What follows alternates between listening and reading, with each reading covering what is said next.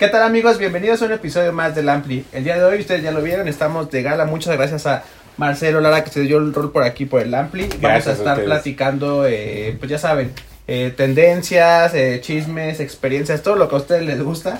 Vamos a estar este platicando lo que te decía Negro, ¿no? Un poquito que es este basado en pues en cosas positivas, negativas en tu carrera, todo. Y pues bueno, acuérdense que estamos en todas las plataformas digitales de su preferencia. Eh, suscríbanse al canal de YouTube, nos ayudan mucho con eso. Y pues bueno, ¿cómo estás Marcelo? ¿Cómo te trata el día de hoy? Me trata muy bien, estoy muy contento, estoy muy... Ando ya medio frito, ya quiero que acabe este año. Ha sido un año muy intenso. De repente como que pienso que, que bueno, ya llegamos a cierta edad y que la cosa se va a poner más tranquila. Y no, o sea, al contrario, se pone, este año ha sido como probablemente como si reiniciara mi carrera en muchos sentidos. Eh, y ha estado muy divertido, muy intenso y, muy, muy padre. Y muy veníamos de dos años de estar en nuestra casa, Exacto, que lo- exacto. que hacías tus lives estos en las noches, Sí. y era como, ¿no? Tu forma de estar en contacto con el mundo Y fíjate que exterior. haciendo como recuento, no estuve tan encerrado, ¿eh? Ok. O sea, con Moderato fuimos muy afortunados que nuestro último show fue ese, ese domingo, justo antes de que se cerrara todo, que fue el, el domingo de Vive Latino, Vive, que fue como el en el Vive, 15 sí. de marzo, una cosa así, Sí, y el sí. 16 de marzo ya se cerró todo. Este, solo paramos de ahí como a mediados de julio, porque empezamos a tocar otra vez en agosto, hicimos lo del autoconcierto este, y luego hicimos Mm, otros sí. shows y shows eh, online, y como que en realidad solo paramos unos mesecitos, ya en retrospectiva, o sea, sí bajó muchísimo Sí, la, la cantidad de trabajo y demás.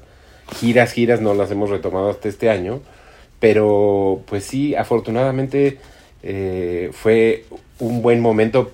Llevamos 21 años con la banda, bueno, en ese momento 19 o 20 años, y nunca habíamos parado más de dos semanas Sí. en 20 años, 21 años. Entonces, sí, esos 3, 4 mesecitos cayeron como... Como muy bueno. Uy, sí, sí, sí, sí, sí. Bueno, Cha ya estuvo por aquí, un saludo a Cha.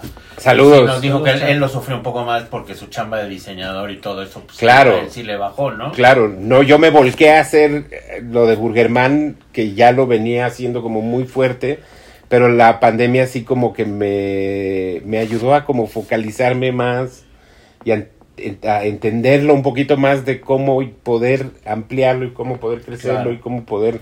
Tenías más tiempo para pensar. Exactamente, sí, pues, teníamos tiempo para pensar. Oye, bueno, pues mira, aquí vamos un poco progresivamente. Eh, nos gusta que nos cuentes cómo, cómo te iniciaste. Eh, yo ya sé la historia de ustedes, los Lara, me la sé al, al derecho al revés, pero la gente quizás no. Camilo ya dio su versión. Ya sé, que a fue ver, nuestra veremos qué tan cercana. Exacto. Pero eh, tus papás, abogados prominentes, ambos abogados. ¿verdad? Los dos son abogados, Abogados los dos doctores en Derecho. Exacto. Los dos, gente que estudió mucho, que fue a la universidad, que le- muy letrados, y Pero- tuvieron tres hijos.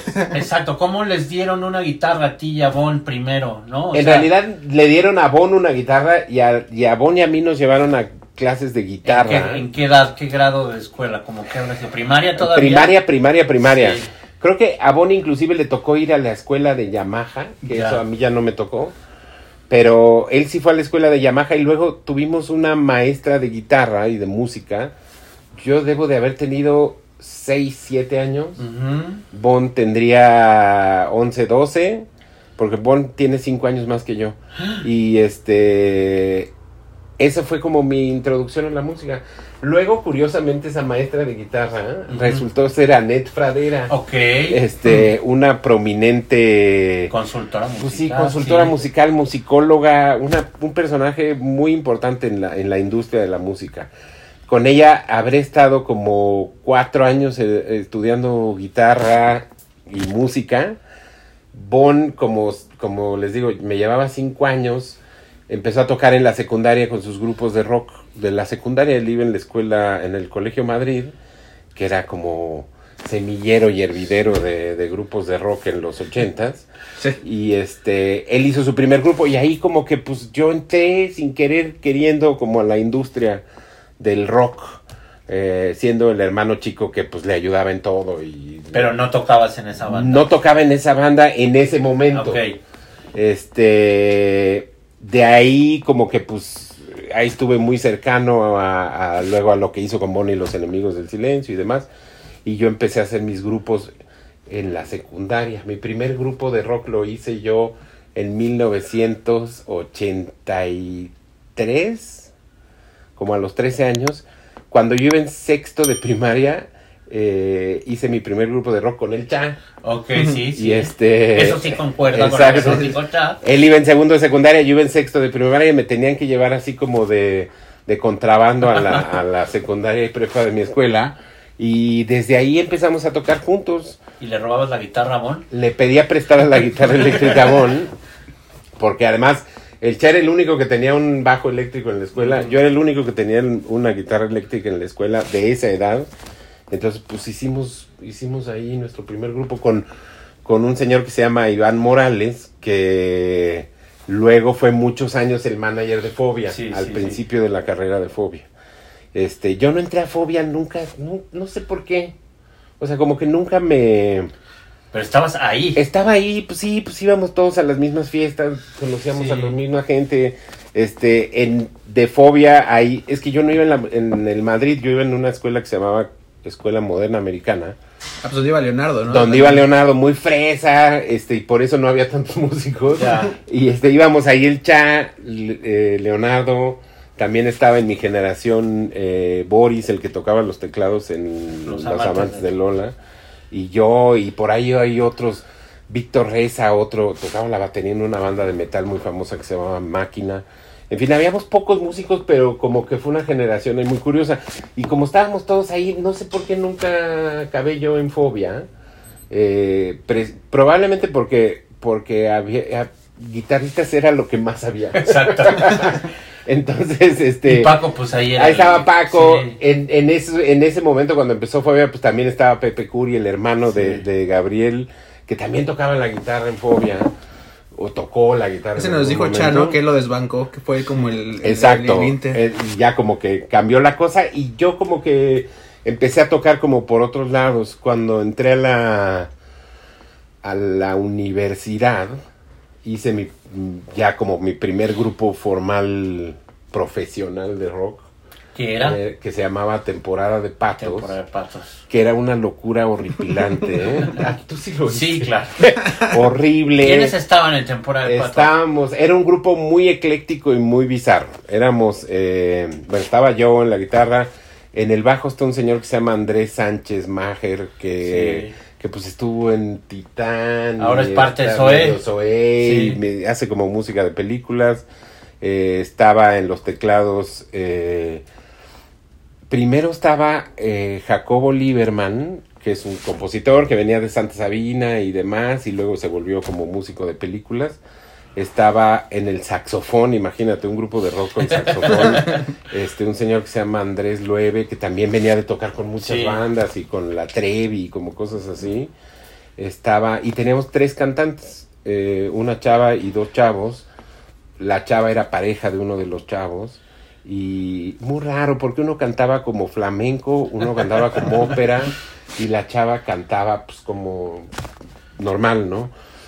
Muy bizarro, muy pseudo avant-garde, muy... Pero sí tocaron en Rocotitlán. Tocamos todo. mucho, o sea, hicimos mucho. Hay un, tengo una, la historia de temporada de patos tiene un final que es como digno de una película y algún día lo voy a hacer. Este, tocamos mucho, mucho, mucho el circuito de la Ciudad de México, así de Rocotitlán.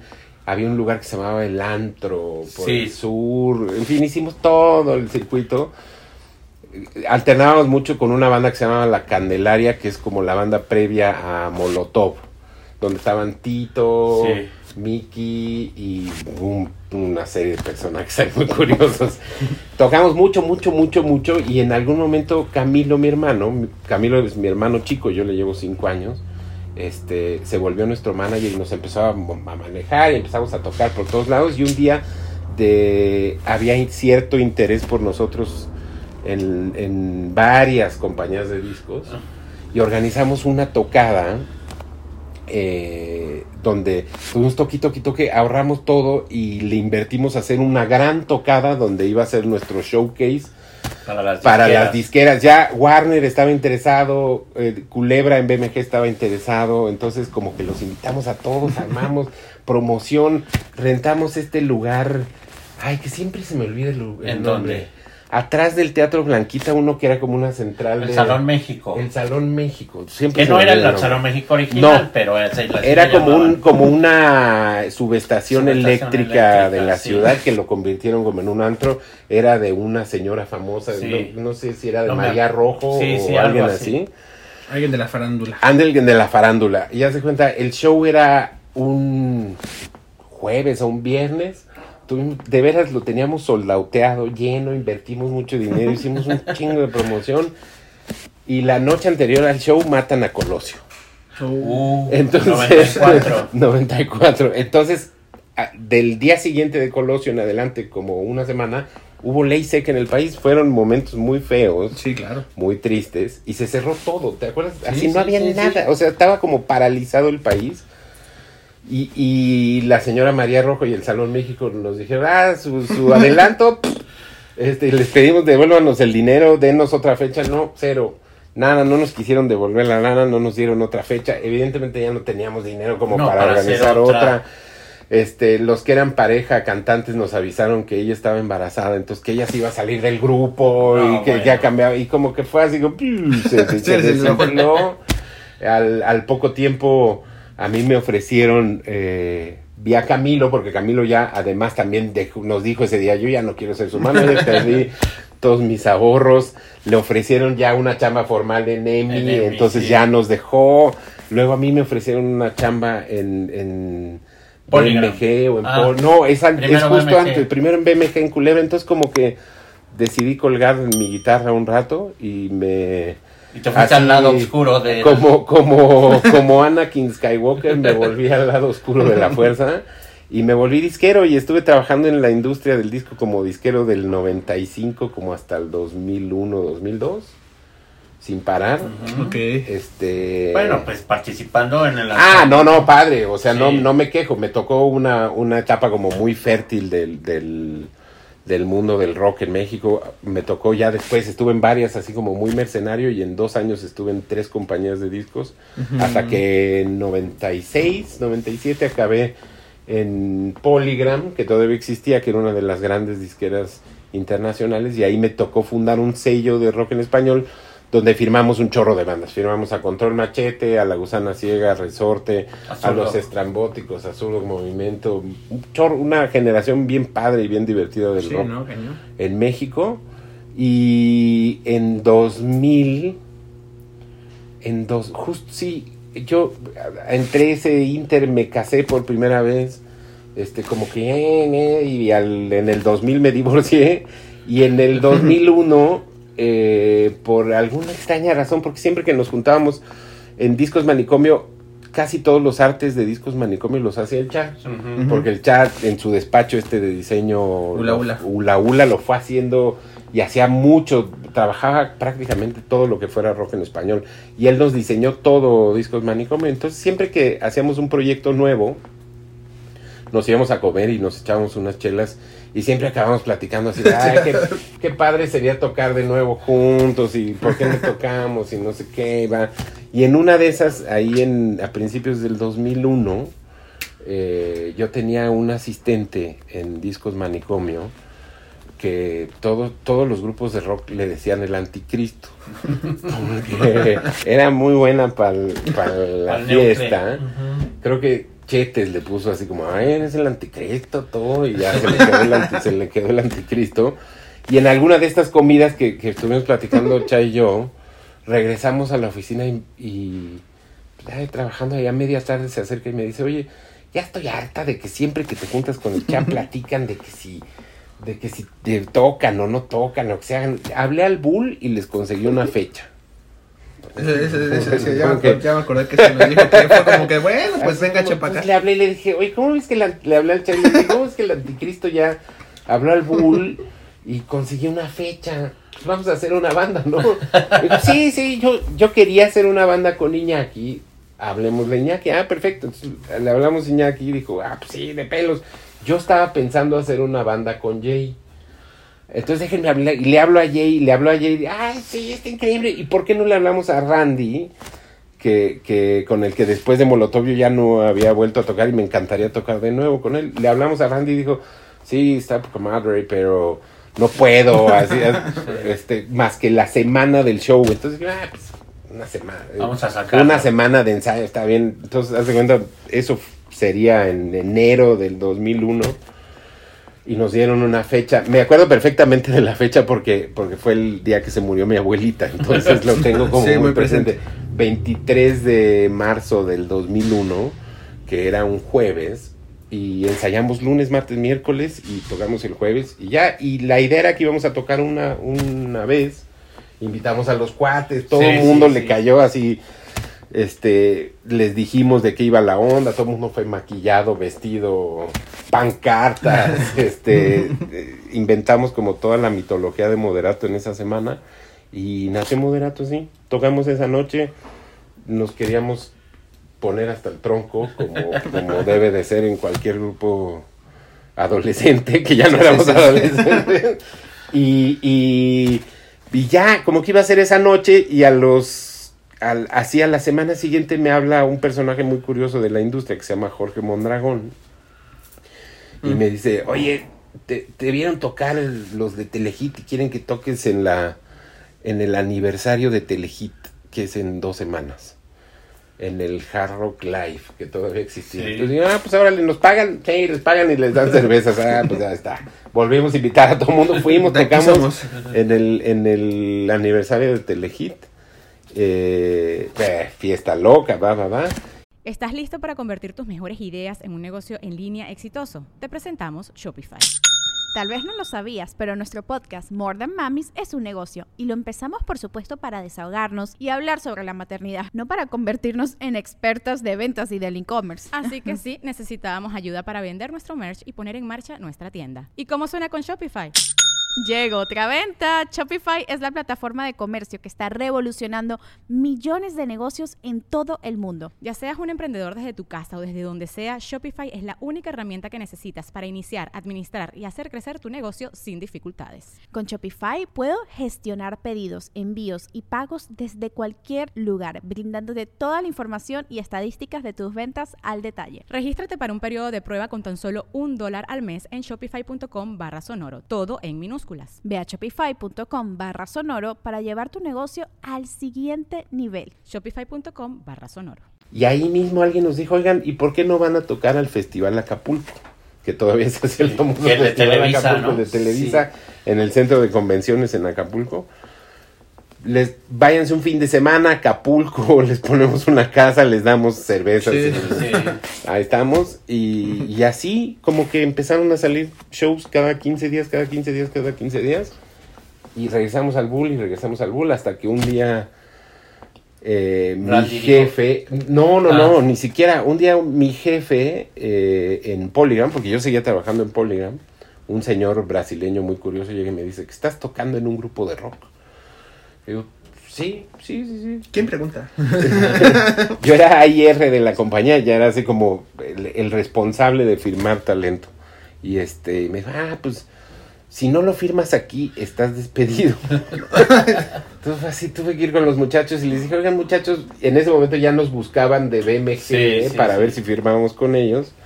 Y les dije, oigan, está bien lo de BMG, pero vamos a firmar con Polygram porque yo sí quiero seguir trabajando ahí. No pensé que... Que hubiera ese Nunca pensé que... No, y nunca pensé que Moderato fuera a durar Ya. más allá de seis meses, ¿no? Y acabamos firmando en, en Polygram, que ya en esos momentos era Universal. Eh, sacamos un primer disco que todavía grabó Randy. Eh, hicimos unos cuantos shows, se salió Randy, al disco no le fue muy bien, nos dejaron ir de, de Universal y firmamos ahora sí con BMG, lanzamos el segundo disco, el que trae la canción con Belinda y de ahí como que ya no paró nunca. Sí. más. Además, es- y no han parado Hasta, todavía. el- hasta la pandemia nunca habíamos tenido más de dos semanas de vacaciones. Pues sí, sí, es una banda, en la- o sea, que cada- semana con semana yo veo ahí en el Instagram o lo que sea, que pues ya están por acá, ya están por acá, y, ¿no? Y también ahí, justo te iba a preguntar, como decía Chad, ¿y te cansas de rockear? ¿Ya te cansaste de rockear? No, la verdad que no. Y, y creo que ese es, ese es como el acuerdo tácito que tenemos los cinco. Este, el día en que se vuelva como un trabajo así de... eh, eh, ese día paramos. Ya está pesado. Sí, Sí, claro. porque pues, todavía se mantiene esta chispa. Digo, 20 años de gira, ya no nos llevamos como nos llevábamos antes, definitivamente. Unos se casaron, unos Sí. tienen hijos, otros tienen otros intereses, unos tenemos un- otros intereses. Ya no nos llevamos, pero pasa, sigue pasando una magia en el escenario cuando, cuando nos subimos a tocar los cinco o cuando estamos los cinco juntos que sigue siendo muy divertido y sigue, sigue, sigue transmitiendo cosas, que eso es lo, que eso es lo más padre. Y también algo muy importante, a la gente le sigue gustando. Exactamente, sigue siendo importante para, para la gente. Ya, ya es más allá. El otro día, el otro día me, me- eh, tocamos en Guadalajara en este festival Coordenada Y pasaron unos chavillos ahí al, al camerino a saludarnos y demás. Y uno de ellos me dijo una cosa que me dejó frío y que, me resumió todo eso que Sí. me acabas de decir. Porque yo siempre les pregunto, siempre me preguntan, ay, ¿cuántos años tienes? pues, ¿Cuántos me echas, no? Porque ya te ves grande, tienes 38. ¿no? Sí. 38. Y yo les digo, eran dos chavillas, ¿no? Y les pregunto, ¿y tú cuántos años tienes? Y me dice una, yo 19. Y yo 20. Y así de, ay, y me quedé así y me dicen, y está padrísimo porque yo no conozco un mundo sin moderato. Y yo digo, ay, y me cayó el 20 de qué, o sea, qué padre poder ser parte de eso. Claro, claro. Porque además es una cosa que yo siempre he pensado. Yo siempre he pensado que yo no conozco un mundo sin los Rolling Stones y en algún momento de mi clavadez rock and rollera pensaba así, ¿cómo será un mundo sin conocer estas, estas cosas? Y que tú te vuelvas parte de esa discusión o de Claro, esa que ya cosa, seas eso. es una responsabilidad que no quiero tener, pero, pero sí es, un, es una cosa de mucho orgullo. Te guste o no la banda, este, te guste o no la música, estés de acuerdo o no con lo que hacemos o eso. Somos de las pocas bandas que lleva 21 años Sí, tocando sin parar, Sin parar. sin cambiar este eh, Integrantes. integrantes. Nos seguimos queriendo. O sea, Pese a todo. Pese a todo, este, y, y significa ya algo más allá de lo que significa para nosotros, que eso es, que eso es quizá el logro más grande que, que tiene Moderato. Y siempre que sacamos un disco nuevo, yo digo, puta, bueno, ya no va a ir nadie, y, y- y resulta que Sí, se sí. renueva y se renueva y se renueva. sí. Y yo no entendía como hasta que ahora pienso este, con esta idea de, de, de no conozco un mundo sin moderato, porque se volvió, se volvió también ya como, como este concepto del gateway drug, ¿no? O sea, de que uno no debe de fumar marihuana porque esa va a ser su entrada a fumar o a meterse Ajá. cosas muy duras. Moderato se ha vuelto como el gateway drug de muchos chavillos para entrarle al rock. Te guste o no te guste. Ese es buen concepto, nunca lo había visto desde ese Exacto. lugar. Y, y, y sí, te, te oyen dos, tres años y ya, pero ya nos ha pasado de que de repente ya viene el güey que nos seguía en el 2002 o 2003 que ya tiene un hijo porque ya pasaron 20 Claro. años. Y ese ya le enseñó A sus hijos, a sí, sus claro. hijos y es su entrada, probablemente se le enseña a los otros y ya es como una, una cosa que se va auto alimentando y es una cosa que pues ya va, va más allá de nosotros. Lo vamos a seguir haciendo hasta que hasta que ya nos aburramos o que ya sea como un trabajo o hasta que de plano nos muramos en el escenario porque pues es, es, es padrísimo, es padrísimo poder compartirlo. Sí, claro. con- con Hasta que un día ya el booking les digan, oigan muchachos, llevamos tres meses y no vendemos ni una Exactamente, fecha". exactamente. Ya en ese momento, pues sí, pero, pero te digo, siempre que pienso que va a pasar eso, no pasa. Oigan muchachos, ya les están hablando aquí de un bar de Sanborns. Pero, Sí, pero es que. ¿sabes qué creo yo? Que siempre se están reinventando o quizá adaptando, ¿no? A, las nuevas generaciones. Porque se, de repente, pues sí, todo el, como bien decías, ¿no? Hace rato que platicábamos de Masterchef, ahorita pasamos a ese tema, como del engagement y todo este, este tema, pues al final han hecho, pues ahí resurgió también con, con Rebelde, ¿no? Salió como de rato Rebelde, luego ahora con, con este cuate, con Asesino, como que están como con otra, otro círculo de géneros musicales distintos y pues de repente hacen moderato por acá, moderato para Sí. acá, moderato para acá. Entonces, ¿cómo, ¿cómo ves este? Totalmente, y esa es una decisión como muy consciente que tomamos desde, la prim- desde el primer momento que existe la banda. Veníamos todos de una experiencia rock and rollera tú la has vivido, Sí, sí, como sí. muy, como muy seria, ¿no? O sea, todos Sí. los pinches grupos de rock son muy serios y se la creen mucho. Y era así de, no, pues nosotros no damos entrevistas, nosotros no hacemos esto, nosotros no hacemos nada.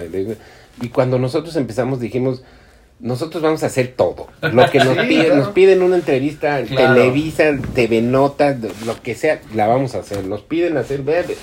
Y en- de cierto modo nos echamos la soga al cuello porque hoy en día, 20 años después, nos chingamos y nos tenemos que Y seguir haciendo. que seguir, sí. Pero creo que eso nos ha dado la posibilidad y la flexibilidad de, de no tomarnos muy en serio. Y, y Moderato lo tomamos muy en serio porque es una cosa ya este, muy grande, pero lo seguimos no tomándolo como muy en serio. Que eso es como parte del error que yo siento que muchas bandas cometen, ¿no? De creer que uno, que lo que hace uno es muy importante como para como para dejar de hacer Claro, cosas. sí, sí, no, no, eso ya es. no. Oye, pero regresando rápido, ya nada más para finalizar con este tema, ¿nunca te volvieron a dar ganas de, de ser disquero? O sea, me, ahorita me- no, yo no dejé de... acabas de estar en Warner otra vez. Sí, sí, sí, yo ¿no? nunca dejé de trabajar 9 to 5, así nunca dejé de ser Godín eh, en ningún momento. Salí de, de Universal en 2000, 2001, estuve trabajando como tres años como productor en Much Music en Canal 11, Ah, fui productor de, de tele en Canal 11, me tocó producir lo de Much Music. Y luego al mismo tiempo que estábamos lanzando el detector de metal con Moderato, a una semana de distancia yo estaba lanzando Reactor 105 porque yo fui el gerente que echó a andar el proyecto de Reactor 105. Entonces trabajé, seguí siendo Godín a la par de ser este, Y burócrata músico aparte. y burócrata además de 2004 a 2013. En 2013 me volvieron a invitar a trabajar en una disquera y trabajé de 2013 a 2016 en Warner Music como AR y ya de ahí salí y nunca he dejado de trabajar porque después de ahí con un par de con mi socio de Discos Manicomio hicimos una disquera y es lo que hago ahora. Ok. Además de lo de Burgerman y además de lo Bueno, de Moderato. Oye, antes, atando ahorita a cabos, que decías lo de reactor y todo, pues ya me acordé también cuando vino aquí María Letona que nos contó, que creo que ahí hubo, que, pues tú tú la, la coachabas, ¿no? También, Sí, sí, parece. sí, yo, es- ella, es, ella es, es mi creación. Sí, nos, nos- nos dijo que un día la cachaste porque ella tenía la, nos platicó, ¿no? Como la gente que le gusta aprender o todo que pues que le transmiten un poquito de sus conocimientos, ¿no? Ella decía que pues a- empezaba como a leer, ¿no? Como que estaba así y que y nos contó mucho eso que de repente nada más fue como que de chin, aquí es atrás de mí Marcelo, entonces tú te quedas así como que ah, como que estás leyendo. Sí. Leyendo al aire. Al Sí, aire, al sí. aire, sí, no, no. Yo tenía como esta, siempre he tenido como la, la política de, de si quieres hacer algo, hazlo. Entonces yo lo que les decía mucho en Reactor 105 es, si quieres estar al aire, tómatelo en serio, ¿no? Y no, invéntate un personaje, pero no estés ahí haciéndole la payasada. claro. Y, y siempre he sido mucho de como de tratar de transmitir. Por eso me gusta venir a hacer estos programas, porque no sé si a, a alguien le puede parecer algo interesante de lo que digo Claro. y tomarlo como una idea de, de- para su vida y eso es lo que siempre tratamos de hacer. Es Y como formar tratamos. gente, somos Claro. de una escuela como de ir Claro, y a nosotros nos gente, ¿no? formaron A nosotros ¿no? nos formaron, por supuesto. Yo tengo muchos este mentores eh, Claro. que, que me han ayudado mucho a, a hacer las cosas que hago, ¿no? Y que me, Sí. que, que me dieron rienda suelta. O sea, cuando empezamos en Discos Manicomio, yo juraba que en algún momento iban a... Porque no nos decían que no a nada, ¿no? Entonces yo juraba en algún momento que iban a llegar a decirnos, ah, lo sabía, claro. son unos estúpidos. Estamos Y- perdiendo exacto, millones. estamos perdiendo millones y es su culpa y están despedidos, pero nunca sucedió. Pero alguien tenía que darte la Claro. oportunidad de poder a- a- eh, Sí, pues vas apestarla o no apestarla, ¿no? Claro. Y eso nos dijo también María, o sea, nos dijo, pues al final sí, ah, porque le preguntamos así un gran, un referente o así, si te mencionó, o sea, como que dijo, no, y no me acuerdo otra, otra chica que nos dijo, dijo, sí, son mis, mis mentores y todo. Saludos María, porque sé que nos estás viendo y nos vas a estar viendo. Bueno, y ahora dejamos un poquito el rock de lado, la Ajá. música, las disqueras y la radio. ¿Y cómo nace tu personaje? Porque es un personaje. Es un personaje, ¿no? sí, es un que personaje. ya creaste un concepto, que ya lo llevaste a otro nivel gracias a las redes sociales. sí, sí, sí. Eh, yo a veces siempre veo cómo nosotros, de nuestra generación, ya tener acceso a las redes sociales y hacer estas cosas que estamos haciendo ahorita, pues cómo no, no lo hubiéramos imaginado Sí, nuestros no, 19, ¿no? Nunca, nunca, No, nunca, nunca. o sea, nosotros con trabajos teníamos la revista Conecte y al que bien le iba se traía la Crim o una de Estados Unidos. Totalmente, así, sí, ¿no? no, nos tocó esta época de, de buscar las cosas y de sufrir. Y entonces mucho. yo, pese a lo que mucha gente de nuestra generación también dice, ay no, es que yo estoy peleado con la tecnología. A mí me cuesta trabajo verme y oírme, lo, lo, lo confieso, pero, pero tú le has sacado provecho, por ejemplo, a este concepto de Burgerman, mucho a través de redes, bueno, todo a través de Instagram. Todo a través de Instagram y todo a través de, de pues, redes, Redes, de redes. sí, y sí, sí. fue básicamente eso, como quitarme Sí. el miedo, porque yo, a mí también me daba así como, ay no, yo ya estoy ruco, Sí. este, ay no, ya, yo ya no entiendo a los chavos, Sí, ¿no? sí, sí. Pero al Habla mismo, con él, habla con él. pero al mismo tiempo, este, siempre he estado, siempre he sido como muy tecnológico. Ujú. Discos Manicomio fue la primer compañía de discos multinacional en México que tuvo una página de internet y fue por mi necedad, o sea, no nos querían dejar, este, les parecía como una estupidez y yo no necié, y servía necié, para necié, nada. necié, y ¿Qué no servía para, ¿Qué y básicamente eso? no servía para nada al principio, pero... nadie tenía internet. Nadie tenía internet. Me pasó en la universidad en 1991, así de yo necié y necié y necié de tener mi, mi, mi cuenta de correo en la Ibero, de email. Fui de los primeros que tuvo. Recibí, habré recibido un email en los cuatro años de la carrera, pero siempre estuve como muy cercano a esa onda. Y te querían vender algo, ¿no? No, ni siquiera, porque no no, en esas épocas no, no, no. Este, pero sí, sí he estado como mucho más cercano a la onda tecnológica y a la onda pues, de las computadoras, ¿no? O sea, siempre- tengo ahí una colección de computadoras porque siempre he sido como muy de, de computadora. Entonces fue como, ha sido relativamente natural que vaya de, de, de a esto de las redes sociales y que sí le haya entrado con mucho miedo y con mucho recelo y, y, y- y más porque a fin de cuentas sí soy una persona como muy privada en muchos sentidos. Claro. Eh, desafortunadamente por lo de moderato ya no soy tan privado y todo el mundo sabe que soy Marcelo o el gerente o el burgerman o, o ahora el masterchef, ¿no? Pero, pero en general sí soy como mucho más, más privado y por eso me he, me he construido estos personajes, ¿no? El, el personaje de burgerman nació básicamente otra cosa que le debo al cha de mi, de mi vida. Gracias a Moderato viajamos tanto, tanto, tanto ¿Por lo del taco? Él, él empezó a hacer su bitácora de tacos. Entonces, este, hizo lo de su majestad el taco. Y un día llegó y me dijo, tú deberías de hacer una cosa de, de así, pero de hamburguesas. Y le dije, sí, seguro, güey.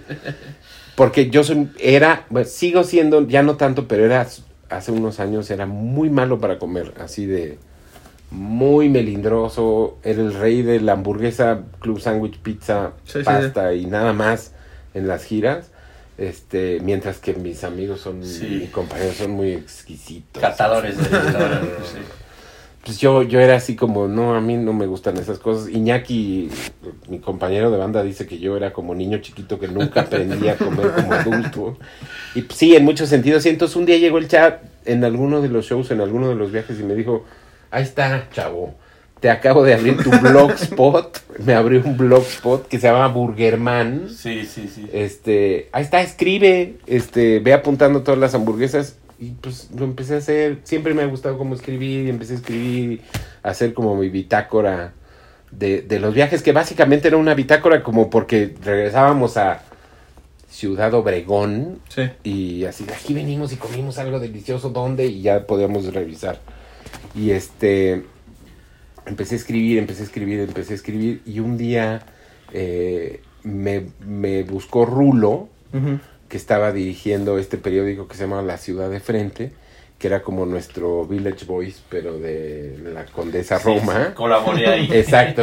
Y me dijo, ¿por qué no haces una, una, una columna de hamburguesas quincenal?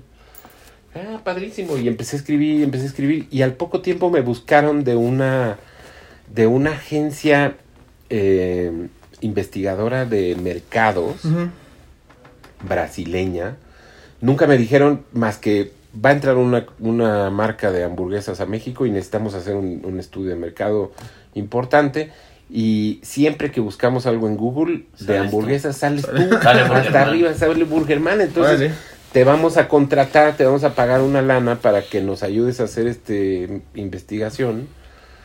La hice, estuvimos trabajando como dos meses, me pagaron y, y en ese momento pensé, o sea, sí se puede ganar dinero de esto. Acá, sí, claro. Entonces como que ya me, me dediqué a hacerlo como más frenéticamente, abrí el Instagram, empecé a trabajar mucho el Instagram, eh, empezó a crecer, ahí iba muy bien. Llegó la pandemia, bueno, escribí en, además de en la ciudad de frente, en Chilango, en... este... Ya eres la voz autorizada. Sí, de repente sí me volví como la, la, la autoridad de hamburguesas en, en México. Llegó la pandemia y como ya venía una colita de, de explosión de popularidad de, de hamburguesas, eh, pues empezó a crecer y a crecer y a crecer y a Y crecer. sí. Bueno, llegó Shake Shack, no nos pagan, pero ni modo hay que decirlo. Exactamente. Que fue en ese momento, ¿no? Como que en ese momento acabó de detonar Sí. todo. Y yo estoy casi seguro que la investigación de mercado que hice Era para era Shake para Shack. Shake Shack. Bueno, que yo, perdón que te interrumpa, tengo que decirlo ahí, siempre lo, lo digo. O sea, Shake Shack no nada que ver con lo que es allá, o sea, en el gabacho. O sea, si vas al gabacho, no, o sea, no, ahora que, que vinieron, que se ponían las filas y todo, las probé y todo, igual aquí en satélite y todo, y no, no me encantaron, ¿sabes? Sí. Pero la neta es que no. A mí, a mí me gustan mucho, este, pero nada más. O sea, me parece una, una, hamburguesa muy también decente.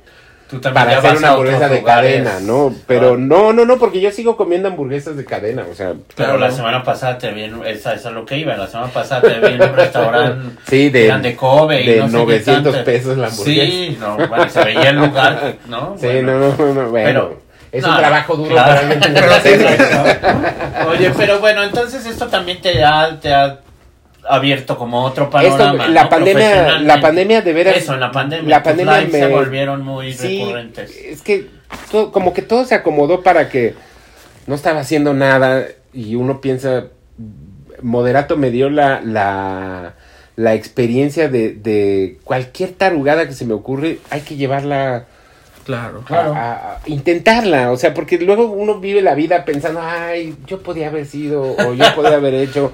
Pues sí, chavo, pero si no, no lo hiciste, hiciste. no, no- Sí, ya ni no- te lamentes. Exactamente, entonces como que Moderato me dio esa y me dio también la idea de, de hacer las cosas a lo grande. Entonces vino, eh, venía el Día Internacional de la Hamburguesa, que es el 28 de mayo todos los años, y en el 2020, como estaba la, la onda en Sí. mayo bien feo Sí, y todo sí, como malísima onda, me escribían de los restaurantes así de por favor, Ayúdame. ayúdame.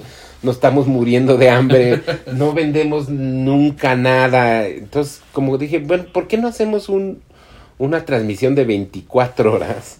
Eh, Ah, moderato como, como en esta idea de moderato de todo a lo grande. Voy a hacer una transmisión de 24 horas de hablar hamburguesas, invitar a la banda, tirar buena onda, Ajá, una transmisión monstruo. Exactamente. Luego me di cuenta que 24 horas era una mafufada. y- ¿Y aguantaste? ¿Duraste despierto me hice tiempo? 12. Ah, bueno. eh, eh, el primer año, bueno, y todos los años he hecho 12, pero como que hice esas 12 horas con varias hamburgueserías, con muchos amigos, cotorreamos, y, y tuvo como muy buena repercusión. Entonces, como que me cayó el 20 de, de hacer los lives y hacer como esta cosa, no nada más de tirar buena onda, sino como de vamos a probar las hamburguesas con la gente. Y ahí empezó a crecer. Entramos, al, por ejemplo, a la a la pandemia. Cuando empezó la pandemia tendríamos 14 mil followers en Burgerman. Y saliendo de la pandemia, antes de Masterchef, estábamos en 39 mil. O sea que sí fue un brinco enorme. Este. Lo haces tú solo, todo. Todo. El, salvo el último año que ya tuve que traer a alguien que me ayude a hacer el- como el negocio, porque se volvió Ah, ya un sí. negocio. Pero redes tú haces todo. Las redes, yo hago sí. todo el contenido, yo soy el dragón, yo grabo, yo... Tú te como, grabas yo- ahí en tu sí. casa. Yo me sacrifico a probar. Yo me sacrifico a probarlas todas, Aquí pero... van a aparecer las redes por si no han checado el proyecto. Exacto. Vayan, e invítalos a. No, pues entren, o sea, la, la hamburguesa se ha vuelto tan socorrida, según yo, porque es la, la, el platillo del internet y el platillo de, del mundo Instagram y post Instagram, ¿no? Simplemente porque es la, la, la, el platillo más fotografiable, Claro. el que fotografía mejor, el que viaja mejor. Ya aprendimos en la pandemia que sí viaja bien la hamburguesa. Y según yo tengo una teoría, teoría mafufa ahí de que el internet es como el Instagram es como esta cultura americana globalizada, Sí. pero tropicalizada al mismo tiempo. Sí, claro. Sí. Entonces, todo el mundo quiere ser como Estados Unidos, pero en su terruño. ¿Y cuál es el platillo Sí, por antonomasia sí, de, allá. de allá? Pues la hamburguesa. Entonces, como que por eso la hamburguesa se ha vuelto esta cosa tan jaladora. Y se, se volvió ya como mi, mi, mi fuente de ingresos, quizás hasta más importante que Burgerman. Es increíble. Yo soy muy afortunado porque pensaba que tenía el mejor trabajo del mundo, que es tocar en una banda Sí. de rock, ser rockstar y ya. Bueno, pero es que las hamburguesas pues, también están- Y ahora, y ahora tengo el mejor trabajo del mundo porque me pagan por comer. Sí, Me claro. pagan por comer lo que más me gusta en la vida y además me, me- me la paso muy bien y viajo y, y como y hago. Tanto que me llevó ahora hasta estar en la televisión. Lo de, lo Sí, de las hamburguesas me, ha llevado a eso. Primero dinos cuándo llega In and Out en México, nunca va. Yo creo que no, ¿eh? No, ¿verdad? Yo Ellos son muy, no. muy locales, ¿no? No es un negocio como de mucha expansión. Es un negocio familiar, Eso. además de todo. Son de California ellos. Son del sur de California, Sí. muy familiar, muy de ultraderecha. Ah, no. Entonces que no muy, muy de ultraderecha. ¿No te has fijado que en las en todos los empaques Sí. tiene No, no, no, me- no, no lo recuerdo Ah, bueno. detalladamente. la próxima vez que vayan a, a el In Out te fijas todos los empaques, el de la hamburguesa, el de las papas, sí, el refresco, todo tiene este de estas cosas no me acuerdo cómo se llaman, pero versículos de la Biblia. Ah, ya. ¿En serio? Exacto. Son muy Si encontramos ahí una imagen, una referencia, Exacto, ponemos para que la son, son muy de derecha, está bien, cada No, quien, sí, cada cada, quien, quien, sí, sí. y son un negocio familiar, por eso no crece a nivel nacional en Estados Pues sí, Unidos. tiene- Pero ahora ya hay en sense. Texas, ¿no? Ya, hay como... ya empezaron como un poquito a salir. Hubo un pop-up de In and Out en Ajá. Guadalajara Ah, en sí. el 2021 o en el 2020, no, pandemia. durante la pandemia. Tuve hacía un tris de lanzarme, pero me enteré muy tarde, entonces creo que me enteré el día que era el pop-up, entonces ya no había mucho sentido, No, pues no, ya. ya no iba a haber nada. Bueno, entonces... y ahora sí ya vamos... Espera, antes, a- antes de, dinos, si, si nos quieres aventar, tu top 3 de hamburguesas, o sea, que, que le recomiendes a la banda. ¿De aquí de la Ciudad de México o de todo el país o de... De todo el país. Es que si nos ve, nos ven de, pues ahí el que más A ver, ahí te va, sí. De aquí de la Ciudad de México, mis tres favoritas son eh, La Inmaculada, un lugar en, la- en Polanco que se llama La Inmaculada, un lugar en la Narvarte que se llama Margarita y un lugar en la San Rafael que se llama Chicago Bernie's Beef Bike. Esas son mis tres favoritas en la Ciudad de México. En el resto del país hay unas muy buenas en Monterrey que se llaman... Ay, este... The Food Box otras que se llaman burgers, imagínate, soberbios Sí, sí, que sí, le ponen burgers, este, y otras que se llaman Muncher House, que también están muy buenas. En Guadalajara hay también una explosión enorme de hamburguesas, hay unas que se llaman All In, hay unas que se llaman Reds, y hay unas que se llaman, eh, be- ay, no me voy a acordar. Pero todas están ahí en, en. Burger Yo de Guadalajara me acuerdo las de camarón desde que íbamos ahí con las Sí, pero ahí, ahí la diferencia es que la hamburguesa de camarón es un sándwich. Sí, sí, sí, sí, sí. Ya ahora sí, Ya. te Ya, interrumpí. ahora sí hacemos esa distinción. Exacto, qué bueno, eso me gusta. No es lo mismo. Ah, y hay en Guadalajara otras que se llaman eh, Gaspar. Ay, Gaspar, buenísimo. Gaspar, me gusta la malteada de. Guinness de Gaspar. Hacer una malteada de cerveza Guinness. Delicioso. Buenísima. Oye, bueno, entonces ya Burgerman, la pandemia, tal. Eh, ahorita fuera de cámara nos contabas que primero fue Bake Off, ¿no? Sí. Tu primer acercamiento. Primero me buscaron de esta versión latinoamericana de, de este programa inglés que se llama The Great British Bake Off. Hicieron el año pasado eh, la primera temporada que se llamaba Bake Off, el gran pastelero. Y ahí me invitaron, no sé por qué se les ocurrió que yo podría estar como bueno para la tele. No, yo creo que es una consecuencia de Burgerman. Es una ¿no? consecuencia de Burgerman, pero, pero nada que ver porque es, es- Bake Off es pura repostería. Ah. Estuve un mes en clases intensivas de, de repostería, ocho horas al día, siete días a la semana. Fue una Ay, tranquiza para aprender a, a- a hornear. Eh, y, y lo hice y salí en el primer capítulo. se me cayó un pastel en el primer capítulo y se me quemó otro, entonces ya en el primero... así, chao, Dijeron, adiós. Adiós, Marcelo, gracias. Y, luego, Me buscaron ahora para estar en Masterchef. exacto, que es una consecuencia De- de todo, De sí. Burgerman, luego Bake Off y ahora te hablan los Y de, y productores. de moderato Y también, moderato, o sea, porque a fin de cuentas me llaman así como Sí, Marcelo Lara, el de moderato y Burgerman, ¿no? Ya es así como indistinto. Y pues lo grabé hace unos meses, sigue allá al aire y no voy a spoilerear mucho. no, pero- nada, Sí. no nada, porque No, nos nada, porque-. Porque además, déjate, unos regañan. Sé que significa mucho para mucha gente. Dos personas Eso. esta semana. La gente que está viendo está sí, como esperando. como de dos personas muy diferentes esta semana cercanos a mí, eh, los cuales yo pensé que no verían el programa. Me dijeron, cada quien por su lado me dijo así como, no sé qué voy a hacer ahora en diciembre que se acabe el programa, porque va, va a dar al traste con toda mi dinámica del fin de semana. El domingo. Exacto.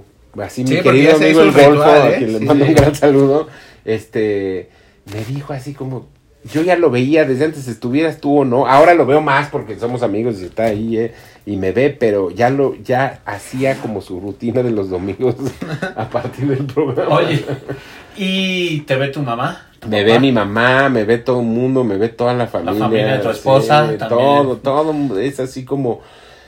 Además, la tele abierta sigue teniendo como este impacto... No, es. Exacto. Es brutal. Inmediato. Uno no, o sea, tú seguramente no ves tele abierta, como mucha gente ya, pero cuando estás dentro de eso ya te das cuenta del alcance No. que tienes. Como la radio, también dices, no, es que la radio está muerta, no, hombre. No, hombre, no, para está nada. más viva para que nada. No, no, no. Yo, yo la verdad, y, y de ver así, parece, parece que lo digo como chiste, pero sí soy una persona como más privada, pero acabo haciendo estas cosas que son. Entonces, al primer, eh, porque además lo de la tele abierta es como al primer, al, el primer impacto es como inmediato, ¿no? Entonces, al, al- el lunes siguiente del primer programa, el viene viene de mi calle, Sí, claro. el todo, desde el viene viene de mi Claro. calle hasta todos los vecinos de mi edificio, hasta todos los vecinos de la cuadra, es así como, "¡Ah! ¿Quién ganó? Ahí sí no, ah, exacto, ahí sí no hay internet que le No, compita. no, no le, de veras no le compite porque te, te ven no sé cuántos millones de personas de golpe Sí, en un claro. momento, ¿no? Oye, ¿qué te ha dejado, qué te dejó Masterchef? Porque digo, sí vamos a decir que ya terminaron las sí, nosotros ya acabamos. Sí. ¿Qué te dejó Masterchef? Me dejó y en el primer capítulo la chef Betty nos dijo así como les va a cambiar Masterchef la vida y, yo sí, pensé "Eh, sí, sí señor. Y no, sí me cambió la vida completamente, o sea, sí es un parteaguas en mi vida de muchos sentidos. Primero porque sí redescubrí y y ahora sí acepto esta cosa de que sí sé cocinar y que sí puedo cocinar y que sí debería de cocinar más, por un lado, y por otro lado como que me dio una serie de enseñanzas de vida muy gratas y muy padres. Y o conociste sea, gente que jamás conocí que- exactamente, con la que nunca, ya desde, desde Bake Off había conocido gente que, que jamás pensé que pudiera yo relacionarme con ella. Este, por ejemplo, soy, me he vuelto un gran amigo de, de, de Lorena Herrera. Cae muy bien ella, ¿no? Porque es una tipaza es- y, te, y te- te dice cosas y ahora Talina Fernández también te dice cosas increíbles. Todo mundo como que ha sido como muy grato y también como que pues, a esta edad me cayó muy bien porque ya a esta edad ya vivo en, un, en una cosa de, de- de- ayúdenme y denme Sí, claro. Claro. enriquezcanme la vida, ¿no? O, o busco ya enrique, ya no me, ya no me siento tan soberbio como para no querer este abrirme al mundo en general. Claro. Y esto me ha ayudado a- mucho a eso, a ser como más más humilde y más tranquilo y más relajado y más aprovechar el momento. ¿Estabas nervioso al principio al, estar a cuadro? Horrible, horrible. Se te veía. horrible, Yo que te conozco se te veía. Horrible. Porque también conozco muy bien a Arturo, que fue mi jefe, Ajá, también, que claro. seco, pero Arturo ya es, ¿no? Sí, Arturo lleva como mucha experiencia Sí. de... Y en la tele. todo. No, y además, este... Y él tiene una forma muy particular de manejar su personal, que bueno, su, si lo quiero invitar a ver si se anima a venir aquí a platicar. Seguro sí, sí, seguro sí, sí. sí, se va a animar. Pero, pero sí, él tiene una seguridad diferente a la de nosotros. pues, ¿no? Totalmente, viene de- totalmente. entonces- y mira, yo también, o sea, tengo, yo- a mí no me da miedo eh, eh, La exposición. Ni el, ni el ridículo ni la Exacto. exposición, o sea, porque pues estoy, todos los fines de semana me maquillo y me claro. pinto y me, me disfrazo y me convierto en otra persona. Pero esta es otra, otra cosa eh, como muy bien, una experiencia muy diferente. Sí fue una experiencia de mucha, mucha, mucha tensión. Conocí hace Órale. como dos semanas fui a un festival de barbecue en Monterrey. Gajes del oficio. Sí. Me, invitaron a ser, me invitaron a ser juez de un festival de barbecue y conocí a dos ex eh, Masterchef, uno Masterchef latino y uno Masterchef normal. Y estuvimos platicando y, y me decían, ¿a poco no te pasó esto la primera semana? Sí. ¿Y a poco no te pasó esto la segunda semana? Sí. ¿Y a poco cuando saliste no te pasó esto y esto? Y... Pues, sí, y es así como, ay, no me había caído el 20 de que fue una cosa de mucha tensión, de, de un enorme agotamiento Sí. Yo veía, mental. veía que Tatiana te decía, Marcelito, no sé qué. Marcelito". Ay, qué tierna, no lo ha de ver muy nervioso, lo ha de ver que Es está... que, es que sí, no, no me di cuenta en ese momento hasta Sí. ahora, y ahora que me estoy viendo a cuadro. ¿Lo ves toda la semana? ¿Lo ves? Sí, Oh, claro, sí, ¿no? sí. Porque, porque... Ah, porque toda la familia te está a No, no, Casanova, no, que no, y me- nada más porque cuando estás ahí yo nada más veía lo mío, Ya, entonces no me enteré mucho de lo que sucedía alrededor y sí lo estoy viendo como para, para entenderlo más, pero, pero es, es una tensión total, o sea, porque de veras sí sucede como Claro, sucede, a- claro. o sea, nada más en, a cuadro está condensado, ¿no? De, Sí, de sí, tiempo, porque sí. si no duraría, Sí, sí. cada programa se hace como en un día y medio. Este, Pues como en, ¿qué serán? 12 horas de un día y como 6 horas, como en 18 horas se hace como todo un programa. Duraría, si de por sí Sí, 3 horas no. que dura el programa ya es colgadísimo. No, si te decía que el domingo yo estoy así, Pepe, me está Pepe Casanova, quien me mandamos un saludo. Sí, que es el fan Debe número ser, uno. debe ser uno de las 23 personas que te están escribiendo. Dime qué pasó y ahora qué va a pasar y ahora qué. Sí, ay, odio a Carla. Exacto. Sí. Y Diana que nos dijo también. Así, y Margarita, no sé qué, que ya se vaya esa señora, que no que llora mucho, no sé qué. Pero bueno, ¿cuál has conocido gente increíble? He no? conocido gente increíble. Me, si yo me sentía como un pe- una persona que estaba eh, en control todo el tiempo, esto me enseñó que uno nunca está en control de nada. Sí. pero que tienes que, que tomar la distancia como para no dejar que te gane el momento y eso me ayudó mucho el escenario moderato y eso de, de- de que siempre puede pasar algo, ¿no?